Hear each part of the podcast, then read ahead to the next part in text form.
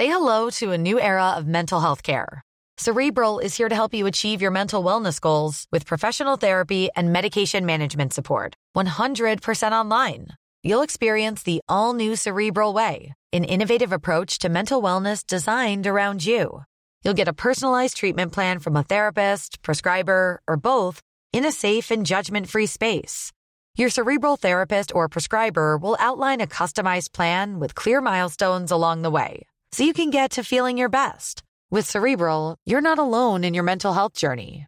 We're here to empower you to live a fulfilling life. So take that first step towards a brighter future and sign up today at cerebral.com slash podcast and use code ACasts to get 15% off your first month. Offer only valid on monthly plans. Other exclusions may apply. Offer ends July 31st, 2024. See site for details. Nous sommes en guerre. Moi, je, personnellement, je m'étouffe. Accélère Accélère Ils sont aux ordres du pognon Faut laisser la star tranquille. Salut, c'est Hugo, j'espère que vous allez bien. Gros programme, comme chaque jour, on est parti pour un nouveau résumé de l'actualité en moins de 10 minutes. Dans l'actualité aujourd'hui, donc très rapidement, pour commencer, je voulais vous dire quelques mots sur la Chine qui poursuit sa conquête spatiale et c'est assez fou, donc on va en parler. En fait, d'ici 2022, la Chine veut construire sa propre station spatiale, un peu comme la station spatiale internationale, et elle a envoyé hier dans l'espace et en orbite la première pièce, le module central. Cette station va donc s'appeler Tiangong et c'est très intéressant de voir que ce sera la seule station dans l'espace pendant plusieurs années. En fait, la station spatiale internationale ne va pas rester opérationnelle indéfiniment. En fait, elle aurait besoin déjà d'importantes euh, rénovations, mais en plus de ça, euh, son autorisation de vol prend fin en 2028 et donc certains estiment que sa fin est en réalité prévue dès 2024. Ce sera donc à ce moment-là l'occasion pour la Chine, avec sa propre station spatiale, de se positionner comme l'un des leaders de la recherche spatiale, puisque ce sera donc le seul pays à avoir des astronautes dans l'espace à ce moment-là dans les prochaines années, et donc à être capable de mener des expériences scientifiques dans une station du même type située à environ 400 km au-dessus de la Terre. Après, pour nuancer et sans rentrer dans tous les détails, parce que logiquement c'est un sujet scientifique, il y a plein de détails euh, techniques, mais euh, certains spécialistes estiment que la construction d'une station spatiale au-dessus de la Terre ne présente pas un énorme intérêt euh, pour la Chine, puisque les deux stations précédentes, donc euh, l'ISS et la station spatiale soviétique qui a été détruite en 2001, ont déjà réalisé beaucoup d'expériences dans ce cadre-là et que euh, des expériences doivent donc être faites, mais dans un autre cadre probablement. Bref, quoi qu'il en soit, vous l'imaginez, c'est aussi une question politique et géopolitique. Ça permet d'affirmer la Chine comme un pays à fond dans la conquête spatiale. Le pays prévoit d'ailleurs d'envoyer des astronautes sur la Lune d'ici à 2030. La NASA, de son côté, parle, elle, de leur côté d'une mission pour 2024. Affaire à suivre donc euh, là-dessus. En tout cas, à titre personnel, j'ai très hâte de voir ce qu'il en sera. Allez, on continue avec le sujet du jour, pas le plus joyeux, je suis désolé. On a quand même essayé de mettre une miniature un peu sympa avec des cocotiers et tout, mais malheureusement le sujet n'est pas super joyeux. On va quand même en parler et analyser concrètement de quoi il s'agit, mais la France n'est pas à l'abri d'une quatrième vague du coronavirus pendant l'été. En fait, l'Institut Pasteur, qui réunit plusieurs chercheurs qui travaillent notamment donc sur la question du coronavirus, vient de publier son scénario concernant l'épidémie dans les prochains mois. En fait, selon eux, si le pays se déconfine effectivement à partir de la mi-mai, et c'est ce qui semble se profiler avec les annonces du président de la République ce soir, eh bien les hospitalisations pourraient remonter en masse à partir du 1er juillet, lorsque le couvre-feu sera terminé et que les commerces auront ouvert. En fait, d'après les projections de l'Institut Pasteur, la France pourrait même atteindre entre 2000 et 3500 nouvelles hospitalisations par jour pendant l'été, ce qui serait en fait l'équivalent du pic de la deuxième vague de l'épidémie qui avait eu lieu début novembre en France.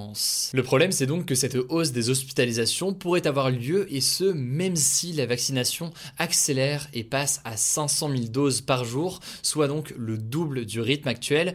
Et la raison, c'est encore et toujours principalement le variant britannique qui est très contagieux. Pour faire simple, en gros, le variant britannique va plus vite que la campagne de vaccination qui doit donc protéger et ralentir l'épidémie. Et vu qu'elle va plus vite, eh bien l'Institut Pasteur craint donc malgré tout des contaminations dans les prochains mois. Selon l'Institut Pasteur, le gros risque de cet été par rapport à l'été 2020, c'est que le comportement des Français ne sera sans doute pas le même. Et les chercheurs craignent en fait que les gens soient moins prudents puisque en fait ça fait un an et demi qu'ils sont euh, confinés, qu'ils en ont marre, qu'ils veulent euh, sortir, voir des gens, etc., etc. Et donc il y a un peu cette crainte de l'été avec des personnes qui seraient des Français qui seraient à bout et qui voudraient tout simplement bah, profiter un peu de la vie et sortir, etc. Enfin, l'émergence des variants brésiliens, sud-africains ou encore euh, indiens risque là aussi de compliquer la situation par rapport à 2020 puisque non seulement ces variants sont euh, potentiellement plus contagieux, mais certains d'entre eux, dans certains cas, seraient euh, résistants à, certains vaccins et donc voilà, c'est des études qui sont en cours sur le sujet, mais c'est logiquement une source de crainte de la part notamment de l'Institut Pasteur. Bref, voilà donc ce qui amène l'Institut à conclure qu'il pourrait y avoir une quatrième vague cet été. Après, évidemment, faut pas être non plus trop euh, alarmiste, faut rester prudent parce que même l'Institut Pasteur est prudent sur son propre scénario. L'épidémie dépend de plein de facteurs euh, différents, il y a plein de choses qu'on peut pas anticiper. Par exemple, c'est possible que le variant britannique euh, cet été diminue drastiquement à cause par exemple du climat plus chaud de l'été. C'est des choses qui sont pas forcément faciles à anticiper et à envisager. Donc voilà, quoi qu'il en soit, ça me paraissait intéressant de se pencher sur cette étude. Et évidemment, on vous tient au courant dans les jours qui viennent dans ces résumés quotidiens de l'actualité. Allez, on passe tout de suite aux actualités en bref qui sont très liées à l'actu qu'on vient, euh, qu'on vient d'évoquer. Première info, rapidement, le président de la République, Emmanuel Macron, a annoncé aujourd'hui sur Twitter que la vaccination serait ouverte à tous les plus de 18 ans à partir du 15 juin 2021. À partir du 15 juin, donc, tout le monde pourra prendre un rendez-vous pour se faire vacciner. Maintenant, est-ce qu'il y aura suffisamment de rendez-vous euh, dès le début? On verra. En tout cas, on verra aussi chez la France tient son engagement de vacciner tous les adultes qui le souhaitent d'ici la fin de l'été 2021. Euh, Affaire à suivre dans les prochains jours. Deuxième info en France, là aussi, elle est liée au sujet euh, précédent et en l'occurrence, malheureusement, c'est pas forcément une bonne nouvelle. Au moins 5 cas du variant indien ont été détectés hier en Nouvelle-Aquitaine et dans les Bouches du Rhône en France. Les 5 personnes infectées revenaient en fait d'un voyage en Inde. Alors en l'occurrence, elles ont toutes été euh, isolées. A priori, elles vont bien. Elles n'ont pas de forme grave du coronavirus, mais ça reste une actualité importante parce que ce variant double mutant indien est soupçonné d'être plus contagieux que la plupart des autres souches du coronavirus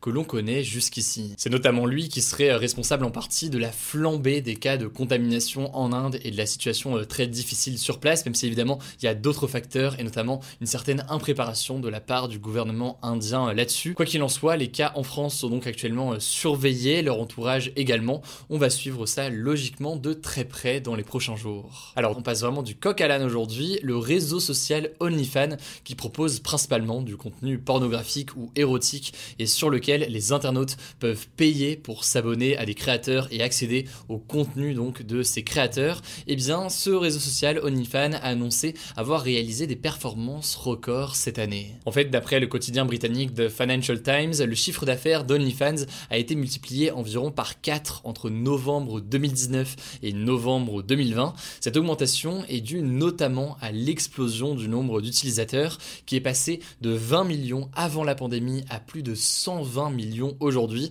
donc grande croissance pour euh, la plateforme. Visiblement, la pandémie aurait participé à cela avec euh, moins de relations sociales, donc potentiellement davantage de gens qui se tournent vers ces plateformes. Et puis euh, au-delà de ça, eh bien des personnes qui vont perdre leur travail et qui pour toucher une somme d'argent vont se mettre sur OnlyFans et vendre donc par exemple des photos d'eux. Enfin, dernière raison qui peut expliquer cette croissance, certaines personnes des professionnels, disons des acteurs de l'industrie euh, pornographique notamment, se sont mis eux aussi euh, sur ces plateformes, donc ça peut avoir joué aussi euh, sur la popularité. Quoi qu'il en soit, c'est donc une tendance assez importante sur Internet aujourd'hui. Voilà, c'est la fin de ce résumé de l'actualité du jour. Évidemment, pensez à vous abonner pour ne pas rater le suivant, quelle que soit d'ailleurs l'application que vous utilisez pour m'écouter. Rendez-vous aussi sur YouTube et sur Instagram pour d'autres contenus d'actualité exclusifs. Écoutez, je crois que j'ai tout dit, prenez soin de vous et on se dit à très vite.